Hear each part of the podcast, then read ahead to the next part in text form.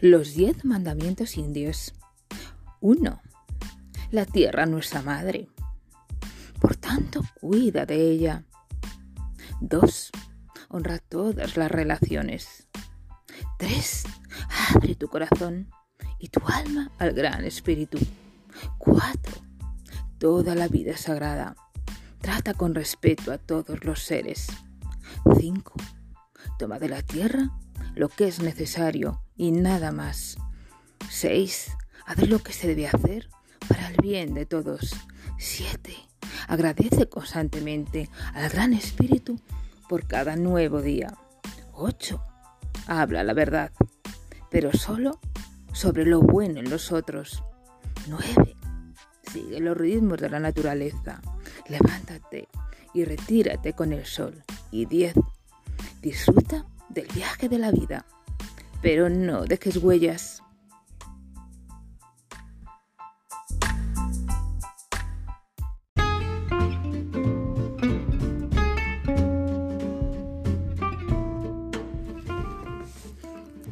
La pareja perfecta. La pareja perfecta sí existe. ¿Sabes cuál es? La que a pesar de sus peleas, de sus altos y bajos, de los momentos malos, aún siguen juntos, dándolo con todo. Es quien te cuida, te protege, te valora, como aún de sus más importantes tesoros. Es quien confía en ti, aunque ni siquiera tú lo hagas. Es quien te ayuda a ser más fuerte. Es quien sigue junto a ti cuando más lo necesitas.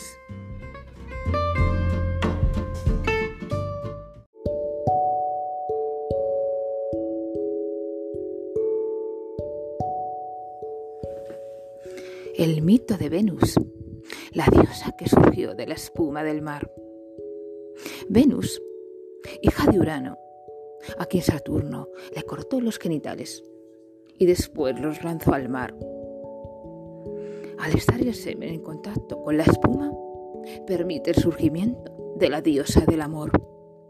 Ella sale del mar sobre la concha de una almeja. Al salir del mar, fue guiada por los vientos céfiros hasta Chipre, donde la vistieron las horas para ser llevada hasta el mundo de los mortales. Al llegar, donde se encontraban otros dioses, estos quedaron atónitos por su gran belleza y sensualidad. Todos competían por su amor para desposarla. Era tal su belleza que Júpiter quedó maravillado de ella y también la pretendió. Sin embargo, Venus lo rechazó. Por esa razón, Júpiter decide castigarla y le pone como esposo al herrero de los dioses del Olimpo, Vulcano, creador del rayo de este dios. A Venus no le gustó nada la decisión. No quería casarse con un cojo, ella siendo tan bella, y por eso lo despreciaba. Por esa razón, esta hermosa deidad incide en la infidelidad. Tuvo muchísimos amantes. A Marte, el dios de la guerra, con quien tuvo varios hijos. Rómulo, Adonis, Poseidón, Mercurio y Eneas fueron otros de sus amoríos. Esta diosa no solo es conocida por su belleza y sus infidelidades, también por sus iras y maldiciones cuando alguien la ofende o no la honra como debe. En las fiestas de adoración a Venus se desbordaban los placeres y excesos, considerándose obscenas. Por esos motivos, a las enfermedades de transmisión sexual se les llama enfermedades venéreas en honor a esta diosa.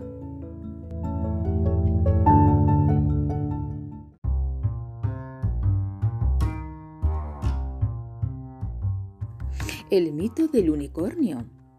Todos hemos oído hablar del unicornio. Lo vemos como un ser mágico y fantástico.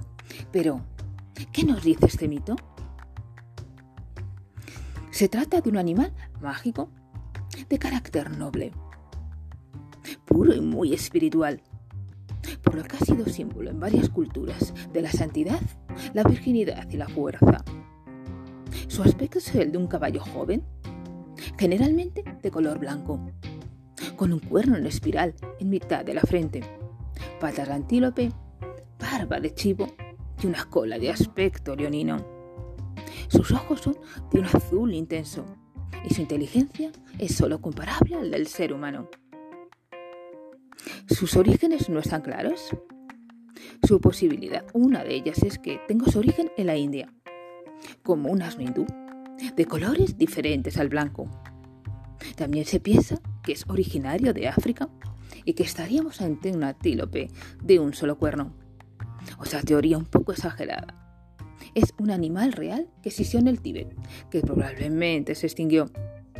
Se piensa que son inmortales, pero lo cierto es que se le añade esa inmortalidad por el hecho de que su vida media es superior a los mil años. Su longevidad es debida a la magia de su cuerno, que le hace tener siempre un aspecto juvenil. El unicornio representa la resistencia a la magia, es inmune a los hechizos, a los conjuros de muerte y al veneno. Su cuerno mágico es capaz de detectar el veneno y de curar las heridas con, su, con un simple roce. Puede teletransportarse una vez al día, lo que le puede beneficiar si se ve la necesidad de huir de algún peligro. Pero el unicornio es un ser independiente y solitario. Permite poco contacto con otros seres, excepto con una doncella virgen, humana o elfa, que tenga el corazón puro. Ante ellas, el unicornio se muestra y permite ser montado.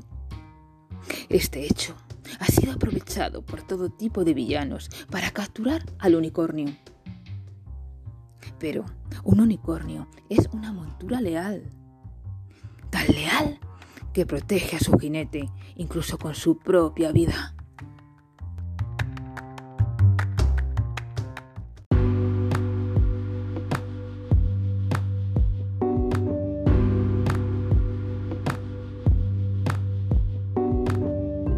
el bien y el mal.